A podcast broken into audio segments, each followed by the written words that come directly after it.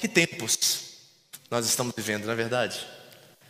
Quando pensávamos que esta pandemia estava ao fim e continua sempre ao fim, até que uma nova variante apareça, certo? Já tem rumores lá na China de algo novo acontecendo, de lockdown novamente.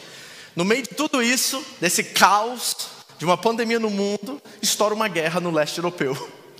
E nós estamos constantemente nesse estado de choque, nesse sentimento de perplexidade, de que as coisas nunca caminham para frente, que sempre damos um passo para frente e dez para trás. E nós, brasileiros, temos uma eleição chegando nesse final de ano também, que vai complicar ainda mais, com certeza irá trazer um pouquinho mais de dificuldades para nós. Nós estamos vivendo no meio disso. E a questão é como viver em tempos como esse. O título dessa mensagem hoje é Um estilo de vida longânime. E há uma diferença abismal entre longanimidade e paciência. Você sabia disso? Por exemplo, em Gálatas capítulo 5, versículo 22, quando Paulo cita o fruto do Espírito, e ele cita o fruto do Espírito de modo singular, ele nos apresenta com nove virtudes desse fruto. Uma dessas virtudes é conhecido como longanimidade. As traduções do português, infelizmente, falham em colocar paciência ali, porque há uma diferença abismal entre paciência e longanimidade. Paciência é algo oportuno, pontual, que vem para nos trazer um sentimento de segurança em meio a uma dificuldade. Mas a longanimidade é a capacidade de se manter paciente por um longo período de tempo. Quantos precisam de longanimidade no seu casamento? Quantos precisam de longanimidade no trabalho, nas relações, na igreja? Todos nós precisamos de longanimidade, longos períodos de paciência. O interessante é que alguns meses atrás eu fiz um enquete nas nossas igrejas no Japão e perguntei assim: essa foi a pergunta, qual é a evidência do fruto do Espírito que está mais ausente no seu cônjuge? Difícil essa pergunta de responder, né? Qual é a evidência, a característica do fruto do Espírito que está em menos evidência no seu cônjuge. E tomei um susto com a resposta. 40% de todas as respostas que eu recebi me disseram que a longanimidade é a característica que está menos evidente nos casamentos. Concorda com essa estatística? Então precisamos pensar sobre o que é longanimidade. E esse pensamento sobre longanimidade me leva a pensar sobre nossas interpretações sobre sofrimento, por exemplo. Será que nós estamos interpretando o sofrimento de uma forma correta? Diante do caos da pandemia, diante da situação no leste europeu, diante de uma eleição que está por vir, será que nós temos uma avaliação correta, sincera do que é sofrimento? Conseguimos captar isso? É compatível à realidade que nós enxergamos nas Escrituras Sagradas? Nos personagens mais importantes que encontramos ali na narrativa bíblica? Será que é compatível a nossa definição, a nossa percepção, a nossa leitura de sofrimento com o sofrimento que ali é revelado a nós? Ou será que precisamos fazer uma análise correta, sincera, honesta? Interpretar sofrimento talvez de uma forma mais realista hoje, para que possamos adquirir de Deus todos os recursos necessários para enfrentarmos cada situação da nossa vida com segurança, com confiança, com a nossa identidade muito bem resolvida, para que possamos não somente vencer, mas acredito que muitas das vezes o sofrimento ele é simplesmente suportado e não vencido. Precisamos de suporte, de apoio, de uma confiança transcendente, além da realidade natural. Precisamos disso para que possamos entender e fazer uma leitura sincera das situações que estamos vivendo hoje. Eu quero falar com vocês sobre isso hoje. Abra suas Bíblias comigo, na carta do apóstolo Tiago. E se tem dois personagens na Bíblia Sagrada que, na verdade, são especialistas em sofrimento. Um deles é Paulo de Tarso, um especialista em sofrimento, com certeza. E o segundo é o apóstolo Tiago, este que é conhecido pelos estudiosos como o irmão do próprio Senhor Jesus. Este que foi martirizado, ser jogado de um edifício e ao ser encontrado vivo foi espancado e morto por causa do evangelho. Este é um especialista que pode, com certeza, nos ajudar nessa noite a fazer uma leitura honesta, sincera, realista dos nossos sofrimentos e talvez compará-los com as realidades a qual nós experimentamos dia a dia. Tiago capítulo 5, versículo 10 a 11. Tiago capítulo 5, versículos 10 a 11. Vamos ficar de pé para fazer essa leitura? Só para você sair do seu lugar um pouquinho, do seu conforto aí, preparar para essa mensagem. Leiam comigo, acompanhem a leitura comigo. Assim diz a palavra de Deus. Irmãos, tenham os profetas que falaram em nome do Senhor como exemplo de paciência diante do sofrimento. Como vocês sabem, nós consideramos felizes aqueles que mostraram perseverança. Vocês ouviram falar sobre a perseverança de Jó e viram o fim que o Senhor lhe proporcionou? O Senhor é cheio de compaixão e misericórdia. Vamos orar? Feche seus olhos, curva sua cabeça. Paizinho querido, nós precisamos muito do Teu Espírito nessa noite. Senhor, que as palavras da minha boca e as meditações do meu coração sejam aceitáveis a Ti, meu Senhor, minha rocha, meu resgatador. Nos ajude, Deus, a encontrar esses recursos, essa graça escandalosa, sobrenatural, para que possamos fazer uma interpretação realista, correta e encontrar tudo o que precisamos para suportar, vencer, ir além e honrar e glorificar o teu nome. Por favor, Deus, fale conosco nessa noite, nos ajude a encarar isso com coragem, com ousadia, para que possamos encontrar essa segurança para mantermos firmes no dia mau. Assim oramos, Senhor, em nome de Jesus. Amém. Pode sentar, muito obrigado. O desafio nessa noite é o seguinte, e por favor, pondere isso comigo. Será que a nossa interpretação de sofrimento é biblicamente compatível?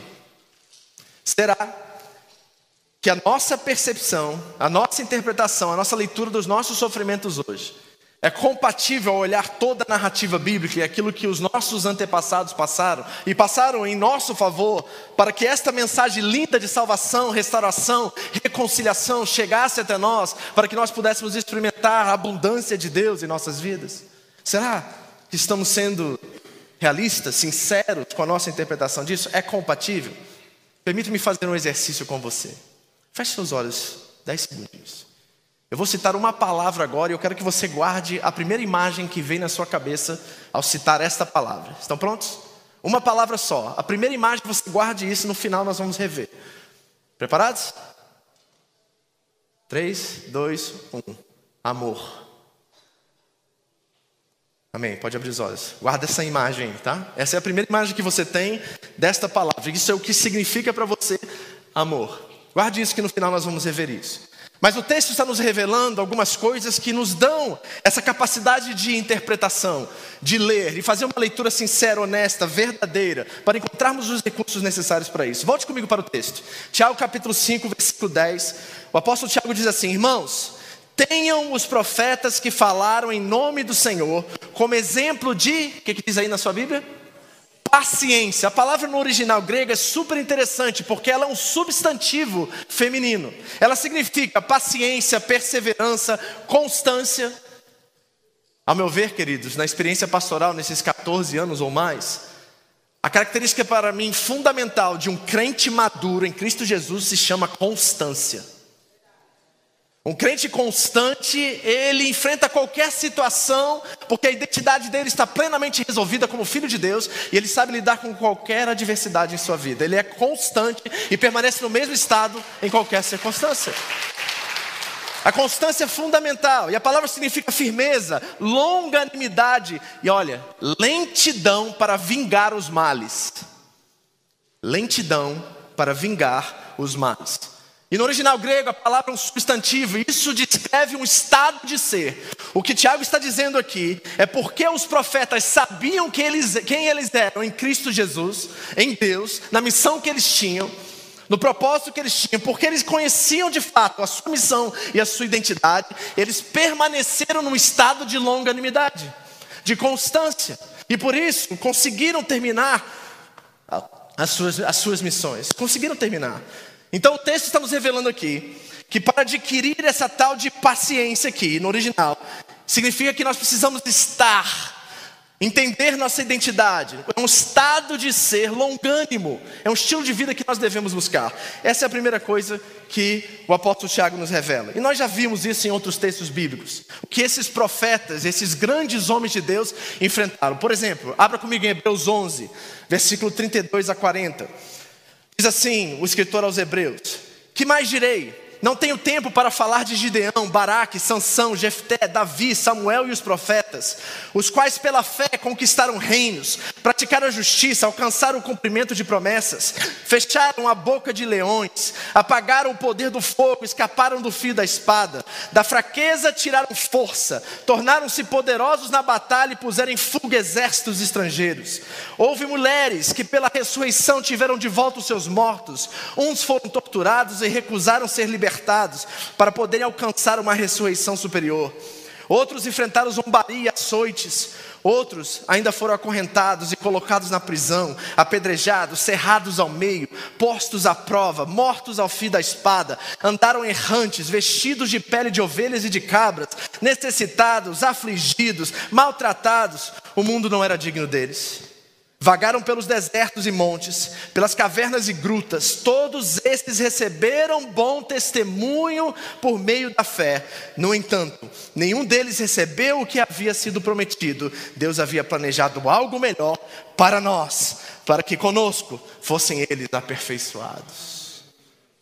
Reparem, esses homens sofreram, e porque conheciam quem eram em Deus, conseguiram manter esse estado de longanimidade, de constância na sua missão e no seu propósito. Mas Tiago não termina aí, ele não cita somente estes. O próprio Senhor Jesus diz em Mateus 5, versículo 12: Alegrem-se, regozijem-se, porque grande é a sua recompensa no céu, pois da mesma forma que perseguiram os profetas que vieram antes de vocês. Há uma promessa para nós também, se permanecemos nesse estado de longanimidade, essa certeza de nossa identidade como filhos de Deus, nós teremos a recompensa dessa constância. Em Atos capítulo 7, Estevão, após o seu discurso, ele diz: Qual dos profetas os seus antepassados não perseguiram? Eles mataram aqueles que prediziam a vinda do justo, e quem agora vocês se tornaram traidores e assassinos. Os profetas são um exemplo, uma inspiração para nós de um estado de ser longânimo, a qual conseguiram enfrentar todas as adversidades em suas vidas. Eu gosto da palavra no inglês para longanimidade, já ouviu? É a palavra long suffering. Repare como define de fato a palavra long suffering, uma capacidade de sofrer por um longo período sem desanimar sem perder a noção da nossa identidade. Nós precisamos aprender isso urgentemente, ainda mais em tempos como esses que estamos vivendo.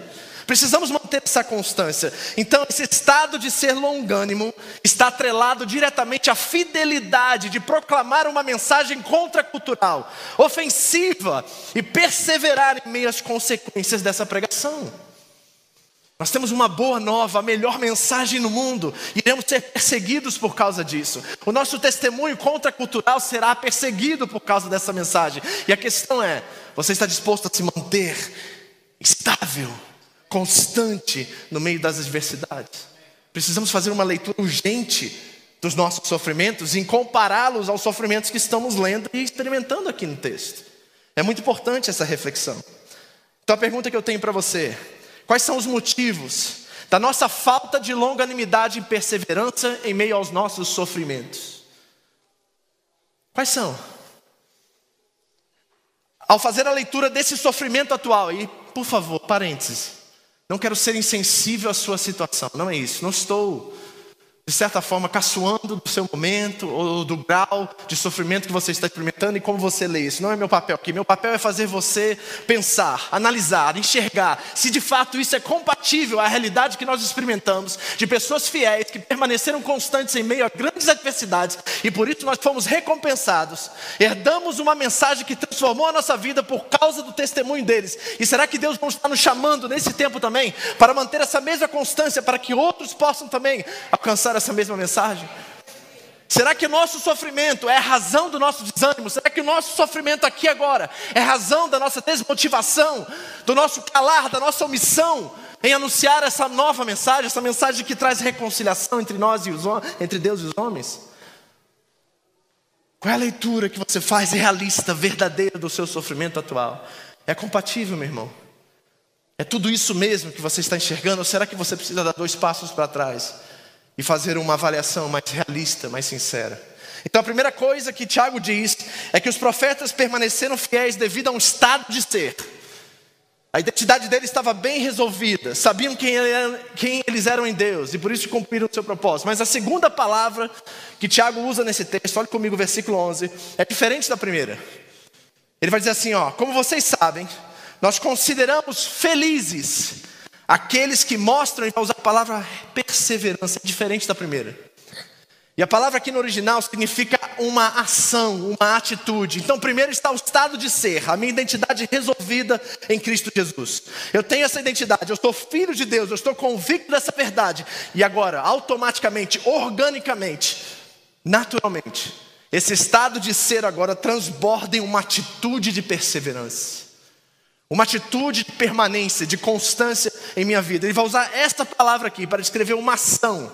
Esses grandes homens de Deus não afrouxaram, não diluíram a mensagem em meio às adversidades que enfrentaram, mas tiveram uma postura irredutível perante ameaças de morte, perante ações duríssimas contra eles e até aprisionamentos. Porque sabiam quem eram, a atitude natural dessa dessa afirmação de identidade é que eles permaneceram, perseveraram e conseguiram concluir os seus propósitos. É assim que nós estamos hoje? Ou será que esses rumores de guerra, de vírus, de eleições e tudo isso que está acontecendo no mundo afora, um cristianismo que está cada dia mais fraco, vulnerável nesta nação, será que isso tem abalado e tem feito com que nós chutássemos o balde? Saíssemos da nossa percepção de nossa identidade e, não, e agora não temos os recursos necessários para enfrentar qualquer tipo de sofrimento que nos vem. Como está a nossa leitura de tudo isso? Eu não vou ler o texto, você pode ler em casa, mas em 2 Coríntios 11, Paulo dá o currículo dele de sofrimentos e ele usa isso como uma prova de que ele era de Cristo muito mais do que os superapóstolos a qual estavam viajando o mundo pregando a mensagem. Imagine você chegasse hoje no seu trabalho e desse um currículo de fracassos. Você seria contratado hoje em dia? Foi exatamente isso que Paulo fez. Ele apresentou aos coríntios um currículo de fracassos e ele disse que esta fraqueza, esses fracassos são a maior prova de que Cristo está comigo. Porque eu enfrentei cada um deles e permaneci do mesmo jeito. É assim que está a sua vida hoje? Você é inabalável mediante as circunstâncias. Então, como que esses homens, tanto os profetas quanto os apóstolos, conseguiram permanecer nesse estágio? Como que eles perseveraram? Como que eles sofreram pacientemente? Qual é a chave, pastor? Como é que nós vivemos isso? Eu preciso disso hoje, eu estou muito frágil. A, capa aqui está muito mole. Qualquer coisa que vem contra mim, eu já me abalo, eu já desisto, eu já desanimo. Eu não aguento mais ouvir falar de guerra. Eu não aguento mais falar de pandemia. Eu não aguento mais falar de diminuição no meu trabalho. Meus recursos estão diminuindo. Eu estou com medo, eu estou inseguro. Como ter uma casca grossa no meio de tudo isso? E como manter a minha identidade intacta no meio dos meus sofrimentos? Essa é a pergunta-chave. E graças a Deus, Tiago não nos deixa na mão. Graças a Deus, ele dá a resposta nesse texto. E aqui há três princípios que são fundamentais para termos essa casca grossa, esse estilo de vida longânime, essa forma constante de viver nossa fé, para que tenhamos toda a graça, todos os recursos necessários para enfrentar qualquer adversidade e sofrimento que vier pela frente. Qualquer um deles. Vamos ver esses princípios? Estão aqui no texto. Deus me deu essa palavra no meio das Olimpíadas de Inverno. E eu estava assistindo e vendo a perseverança daqueles atletas, e esse texto veio em mente. E Deus me mostrou três princípios aqui e quero usar as medalhas olímpicas como base para isso. Então tem o princípio bronze, o princípio prata e o princípio ouro. Amém? E não é uma questão qualitativa aqui, não é que um é melhor do que o outro, mas há uma ordem de prioridades que nós precisamos entender para descobrir toda essa graça, todas essas ferramentas necessárias para enfrentarmos os nossos sofrimentos atuais de uma forma completamente diferente. Quem aqui precisa disso? Quem aqui entende que está muito frágil, está muito fraco? Que qualquer rumor, qualquer coisinha abala a sua fé, você desanima. Quem aqui precisa? Você precisa? Eu preciso diariamente. Nós estamos saindo da pandemia agora no Japão, gente. Os cultos ainda estão online, alguns deles. Tem três anos que nós estamos vivendo essa verdade. Para um pastor, olhar para uma tela, domingo após domingo, é o terror dos terrores. É, é uma coisa assim que não dá para explicar. Não ter o, o, o, abraço humano, não ter os irmãos perto, não ter a adoração da igreja junta, isso faz uma falta, uma falta. Alguns nesses tempos estão se distanciando da igreja, outros estão entendendo a sua necessidade. Não é verdade? Você diagnostica, você tem esse diagnóstico comigo? Eu entendo ela como necessária, como na verdade uma questão de sobrevivência para mim hoje. Eu não sei viver sem vocês, eu não sei viver sem a igreja, eu não sei viver sem os irmãos, eu não sei viver sem tudo isso que nós estamos experimentando aqui. Que vai além dessas quatro paredes, mas vai nas relações dos irmãos, que nos ajudam e nos dão os braços, nos dão as mãos em momentos difíceis da nossa vida. Nós precisamos compreender isso. Três princípios para a longanimidade. Primeiro, princípio bronze. Está preparado? Você que está anotando, anote esse, que isso aqui vai te ajudar no meio dos seus sofrimentos. Tiago vai dizer que a bem-aventurança está diretamente atrelada ao nosso sentido de propósito. Vou repetir. A bem-aventurança está diretamente atrelada ao nosso sentido de propósito. Tiago 5,11 ele diz: Como vocês sabem, nós consideramos, qual é a palavra aí? Felizes. Felizes. Aqueles que mostram Ripomeno, perseverança, essa ação, essa atitude, pessoas que têm essa atitude de longanimidade, pessoas que mantêm, mantêm firmes diante das adversidades, são considerados felizes. E sabe o que eu descobri? Essa palavra que Tiago usa aqui, felizes, só se encontra em mais um lugar só na Bíblia Sagrada, no Novo Testamento, numa experiência da mulher que é a inspiração de todas as mulheres na Bíblia, Maria, mãe de Jesus. E ao receber o chamado, a missão dela, de trazer ao mundo o Senhor, o Messias, o Cristo, ela se sente bem-aventurada, ela se diz feliz. Lucas 1,48 diz assim: Pois atentou para a humanidade da sua serva, e de agora em diante todas as gerações, gerações me chamarão bem-aventurada. Essa foi esse foi o sentimento de Maria ao receber o seu chamado, a sua missão de trazer o Salvador do mundo ao mundo. Essa foi a missão. Mas sabe que essa missão não é uma missão fácil para Maria, porque ao levar Jesus ao templo, e ali se cumpria a profecia de Simeão, que ele pegaria no colo o Messias, ele, naquele momento de profetizar sobre aquele que era o Salvador do mundo, ele olha profundamente nos olhos daquela mulher, ele olha nos olhos dela e lhe dá uma profecia que nenhum profeta e nenhum crente gostaria de ouvir. Sabe o que Simeão diz a Maria? Ele diz assim: quanto a você, imagine ele no colo com o Senhor Jesus, olhando para aquela mãe e dizendo para ela: quanto a você, uma espada atravessará, atravessará a sua alma. Quanto a você, uma espada atravessará a sua alma. Maria sabia o que essa missão lhe traria: tamanho sofrimento, a perda do seu filho ela sabia que a missão de trazer o Messias ao mundo iria custar um preço muito alto. Ela estava preparada para aquele sofrimento. E tanto os profetas quanto os apóstolos sabiam que a missão de Deus traria com eles sofrimentos. Mas o propósito e o entendimento do que isso significava dava a eles o ânimo e a vontade de permanecer no meio das adversidades e no meio do sofrimento. É por isso que foram cerrados no meio e permaneceram. É por isso que foram entregues diante dos coliseus aos leões para serem comidos, porque conheciam o seu propósito sabiam a sua missão. O propósito traz esse, esse sentido, essa significância em nossas vidas que nos mantém estáveis, constantes nos momentos dos nossos sofrimentos. A sua felicidade está atrelada ao seu propósito. É muito importante nós entendermos isso, porque é o propósito que nos levanta da cama cada dia. O entendimento de quem nós somos em Deus, sabendo que nós somos um instrumento dele para levar a salvação, para levar a reconciliação entre Deus e os homens. Essa missão, dia após dia, nos dá sentido na vida, nos faz levantar, nos ajuda a permanecer, mesmo quando estamos sofrendo. É o propósito. Você tem esse propósito? Muito bem resolvido em você, você sabe quem você é, e por isso você age, por isso você vai e cumpre o que você precisa cumprir. A bem-aventurança está atrelada ao nosso sentido de propósito. Se você está aqui nesta noite, está simplesmente boiando, está simplesmente sobrevivendo, você precisa nesta noite pedir a Deus que te revele o seu propósito. Queridos, você acha que é fácil? Vivendo uma vida confortável aqui nos Estados Unidos, com tudo muito bem resolvido, família perto, uma igreja maravilhosa para cuidar, da noite por dia virar para sua esposa e dizer: Vamos para o Japão? Você acha que não veio sofrimento? Será que três meninas, novinhas, a mais nova com um ano e meio, Será que nós não passamos dificuldades e lutas? Mas sabe o que nos manteve de pé? Sabe o que nos deu esperança nos momentos mais difíceis? O nosso sentido de propósito. Foi isso. Eu sabia que foi Deus que nos chamou para aquela nação. E quando as coisas começaram a dar errado, na verdade nada dá errado, porque tudo coopera para o bem daqueles que amam a Deus. Quando as coisas começaram a não estar sob o nosso controle, melhor dizendo, nós sabíamos que foi Ele que nos chamou, e aquele que chamou, Ele capacita, e aquele que chamou, Ele faz.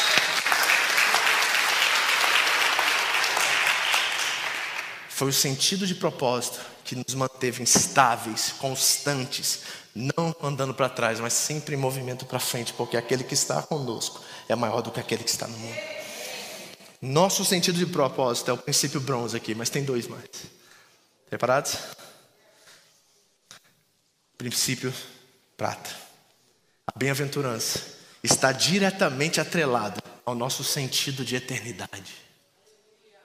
Primeiro propósito. Segundo, eternidade. Olha o que Tiago diz, versículo 11 ainda. Vocês ouviram falar sobre a perseverança, de novo aquela palavrinha, que é uma ação, uma atitude, de Jó, e viram o fim que o Senhor lhe proporcionou. Todos conhecem a história de Jó, não preciso entrar nisso, certo? Ele recebeu basicamente em dobro tudo que ele perdeu no início. E o interessante é que Tiago foca naquilo que Jó recebeu e não naquilo que ele sofreu. Você está entendendo o que, Tiago está fazendo aqui? É muito importante você entender isso. Porque se você não tiver um senso de eternidade, daquilo que é a herança, a promessa que Deus nos deu na eternidade, nós vamos ficar com os pés fixados aqui na terra, sofrendo aqui na terra, não entendendo qual é o nosso propósito e aonde nós estamos indo, qual é o nosso destino. A eternidade é fundamental nesse processo, porque quando sofremos, é um tipo de sentido que esse aqui não é o nosso lugar, está entendendo? Quanto mais sofrimento, mais o entendimento de que este lugar não é o nosso lugar. Então o sofrimento traz essa garra, e sabe o que, que Jó me revela? Que vale a pena sofrer se no final uma revelação muito maior de Deus. Lembra o que acontece em Jó 42? Antes eu te conhecia, te ouvi falar, mas agora, ah, agora eu te vejo. E essa revelação e essa intimidade agora presente na relação entre Deus, o Criador e, as, e o seu Filho, essa revelação ela é profundamente, ela é muito maior do que todos os sofrimentos que Jó sentiu e sofreu durante a sua vida. Se o sofrimento está nos levando a uma revelação mais íntima e melhor de Deus, ah, meu irmão, pode vir, porque no final eu sei quem eu sou e eu sei em quem eu tenho crido e sei que Ele é poderoso para fazer muito mais do que estou pedindo, pensando. Eu sei quem Ele é. Então, quando eu sofro, eu tenho uma, um sentimento assim: não, não é meu lugar, e quanto mais estou sofrendo, mais próximo eu estou do meu destino, daquilo que eu sou nele e daquilo que eu serei eternamente. Felicidade está atrelada a isso, igreja. Quando nós sofremos, nós não desanimamos porque sabemos que Deus está operando em nós um peso de glória muito maior, incomparável aos leves e momentâneos sofrimentos que nós estamos sofrendo aqui desse lado da eternidade. Nós precisamos ter um senso de eternidade maior. O propósito levado à eternidade nos dá todo o chão e fundamento que nós precisamos para permanecer no meio das diversidades, no meio dos nossos sofrimentos. Marcos 10, 29 e 31, repara o que Jesus diz. Respondeu Jesus: Digo a verdade, ninguém que tenha deixado casa, irmãos, irmãs, mãe, pai, filhos ou campos, por causa de mim e do Evangelho, deixará de receber cem vezes mais, já no tempo presente, casas, irmãs, irmãos, mães, filhos e campos, e com eles a perseguição. E agora repara o que ele disse: e na era futura, a vida eterna. Contudo, muitos primeiros serão os últimos, e os últimos serão os primeiros. Essa é a sua leitura e percepção do seu sofrimento. E mais, essa é sua leitura e percepção dessas coisas, casa, irmãos, elas têm um peso de eternidade na relação? Você se relaciona com a sua casa, com esse bem que você adquiriu, com uma, um senso, um, senti um sentido de eternidade nisso? Ou será que é mais um prédio, uma casa, um monte de, de madeira que simplesmente você habita, coabita com outras pessoas, ou você entende que aquilo ali pode ser um instrumento da graça de Deus, um instrumento para levar pessoas a conhecer Deus através daquele edifício, através daquele lugar? Será que tem um propósito de eternidade, um sentido de eternidade envolvido em tudo que você faz? O apóstolo Paulo, em primeira carta, na sua primeira carta aos Coríntios, no capítulo 10, vai dizer algo extraordinário. Ele diz: quer comais, quer bebais, quer façais qualquer outra coisa, façam tudo para a glória de Deus. Tudo para a glória de Deus. E tudo com esse senso de propósito e de eternidade. A medalha de prata aqui é esse senso de eternidade que precisa permanecer em nós no meio dos nossos sofrimentos, porque graça será dada no meio de tudo isso para que possamos enxergar as coisas como elas verdadeiramente são. Se você não fazer essa leitura hoje, você vai sofrer com perda de bens e coisas que são insignificativas, irmãos. São boas em si, mas não são coisas últimas, não são as coisas mais importantes. Nós podemos perder tudo nessa vida. A, única coisa que nós não podemos perder é nosso relacionamento com Deus e a nossa família. O resto.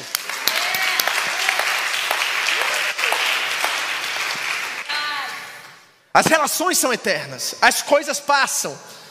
E tem uma coisa que ouvi 20 anos aqui nessa casa da boca de todos os pastores é que nós amamos as pessoas e usamos as coisas, e não amamos as coisas e usamos as pessoas. 20 anos nós temos ouvido isso desse púlpito, e tem sido o mote dessa igreja todos esses anos. As coisas passam, mas a palavra de Deus permanece para sempre. O Deus a qual nós servimos é eterno, a eternidade aqui nos espera, e nessa esperança nós esperamos. É isso que precisa ficar guardado, mas tem o princípio ouro. Está preparado? Quer ser a melhor. Não é qualitativo, estou dizendo, mas dentro do progresso da revelação do texto, é a maior herança do texto. É aquilo que é de mais valor aquilo. E deixa eu explicar o que, que é. A bem-aventurança, eu já disse, está atrelada ao nosso sentido de propósito. Primeiro, bala de bronze. Bem? Medalha de bronze. Segundo, a bem-aventurança está atrelada diretamente ao nosso sentido de eternidade. Medalha de prata. E a medalha de ouro é chave, e talvez a principal de tudo isso. A bem-aventurança está diretamente atrelada ao caráter de Deus. Ao caráter de Deus. A nossa felicidade está diretamente atrelada ao caráter de Deus. Olha o que Tiago diz. Tiago 5, última parte do versículo 11. O Senhor é cheio de compaixão e misericórdia.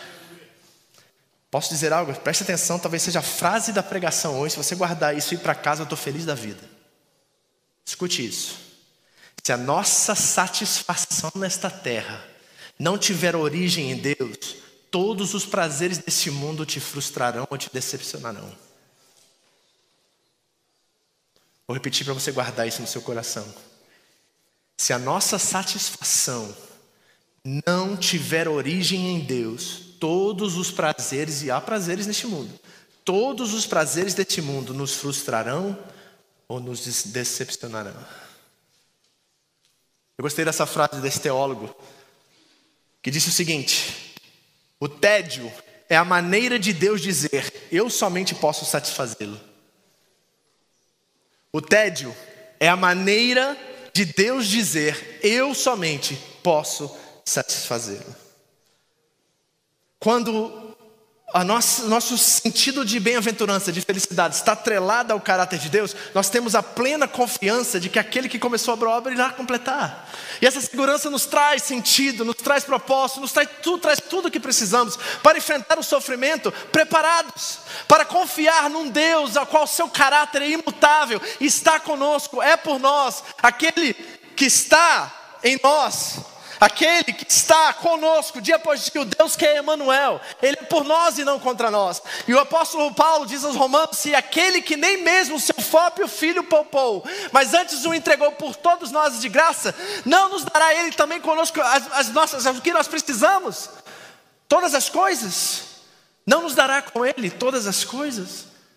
Quando a nossa bem-aventurança, a nossa felicidade está atrelada ao caráter de Deus, nós enfrentamos o sofrimento de uma forma completamente diferente, porque nós sabemos e temos a plena certeza que aquele que começou irá completar, mas mais do que isso, que todas as coisas cooperam para o bem daqueles que amam a Deus e são chamados segundo o seu propósito.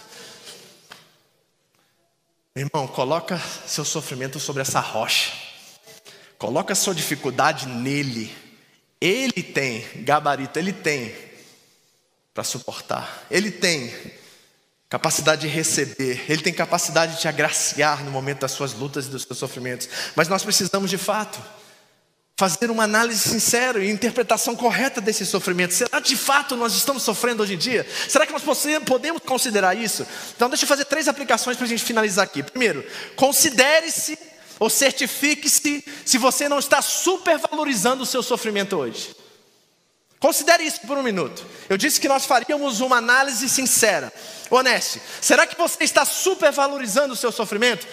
Nós somos pastores, estamos semanalmente no gabinete pastoral. E tem uma coisa que tem me incomodado muito: é ouvir de um cônjuge a seguinte frase: Não aguento mais ele, não aguento mais ela, não aguento mais. Obrigado. Não aguento mais.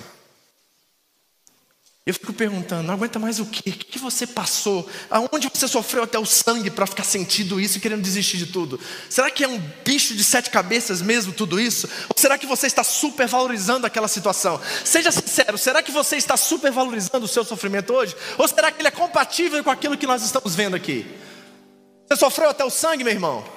Vai morrer por causa dessa situação? Então seja alguém mais maduro na fé, seja alguém mais constante, encare isso e saiba que aquele que é por você, aquele que não é contra você, é por você, ele irá fazer com que você passe pelo vale da sombra da morte, porque é uma promessa no vale da sombra da morte.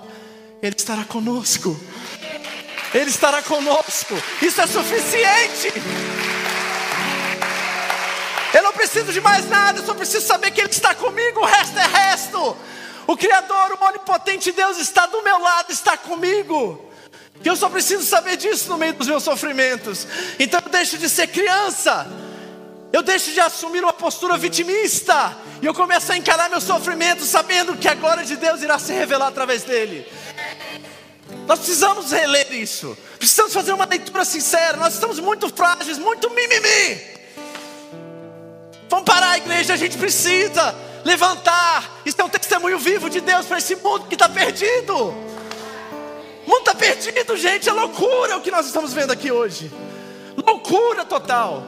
E quem Deus chamou para trazer razão, para trazer esperança, para trazer vida? Nós, a igreja. A igreja, um instrumento de Deus para trazer paz, para levar o Salvador. E nós estamos aqui sofrendo por causa de coisas tão pequenas. Eu nunca me esqueço do pastor Rido brincando com a gente sempre. Ele viajava com a Michelin para algum lugar, ele mandava mensagem, eu ligava. Ei, pastor, tudo bem por aí? Estou aqui, Vitor, sofrendo pelo Evangelho.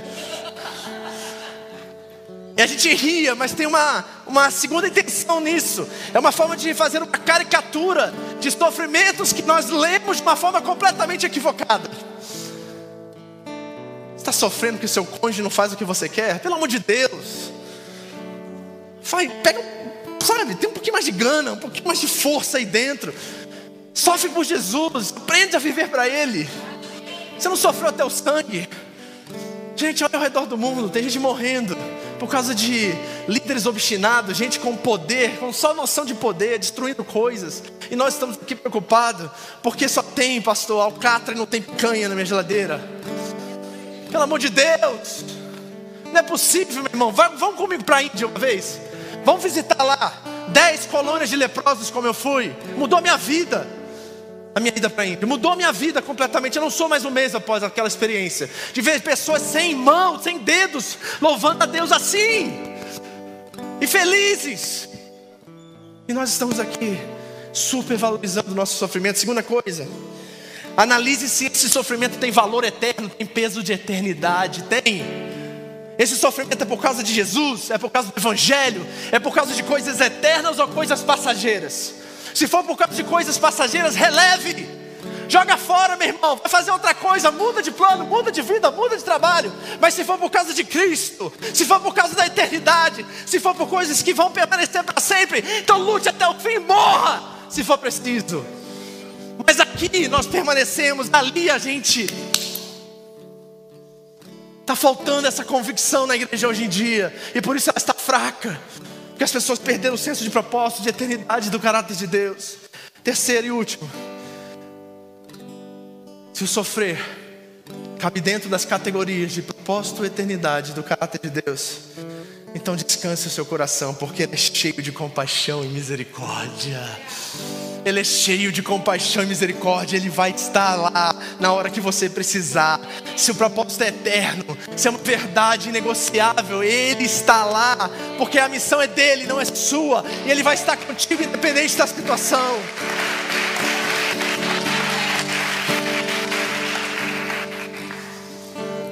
Eu comecei pedindo a você que fizesse um exercício mental. E eu disse a palavra amor.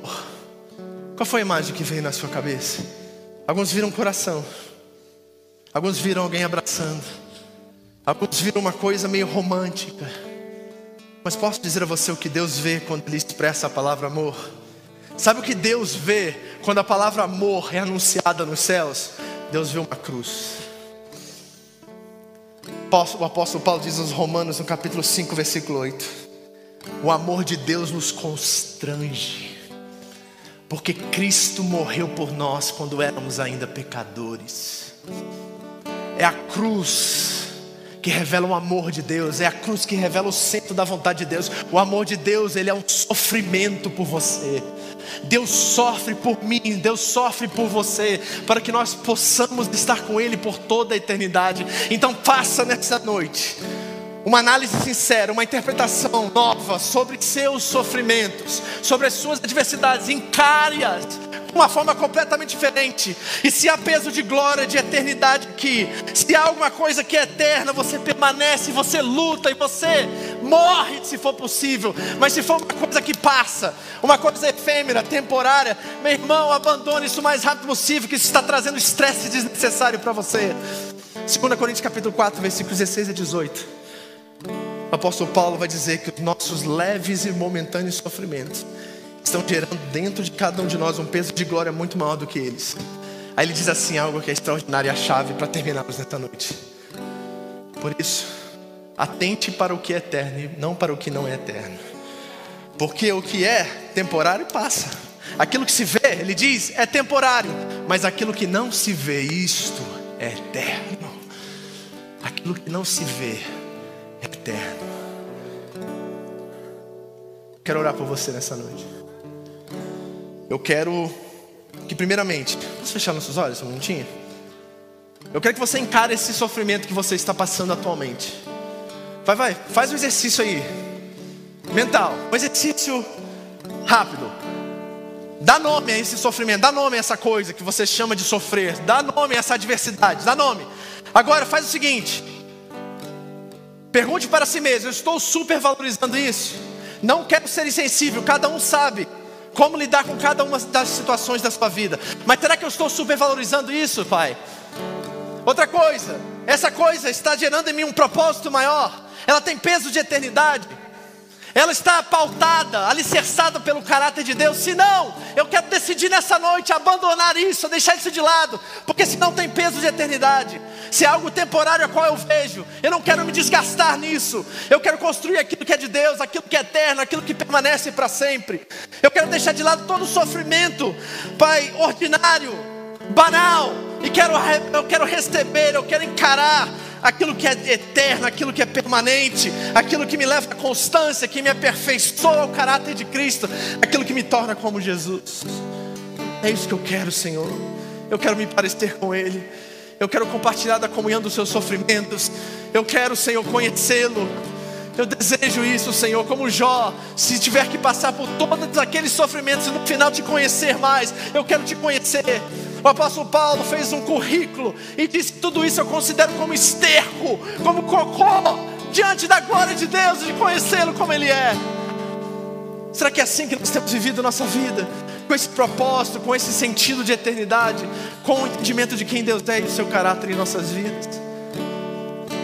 Eu quero orar por você que irá usar a palavra ripomeno de agora em diante, aquela que eu citei como perseverança, ação, vem de um estado de ser constante. Se você deseja nesta noite receber oração dos pastores aqui, minha, para que você tome uma atitude nessa noite, de ser realista consigo mesmo, de encarar o mundo como ele é, entender quem está com você e quem é por você, de mudar a sua identidade, de encarar a situação com um peso de eternidade. Eu quero impor as mãos, abençoar a sua vida e ajudar você, de mãos dadas, a entrarmos no novo tempo de Deus.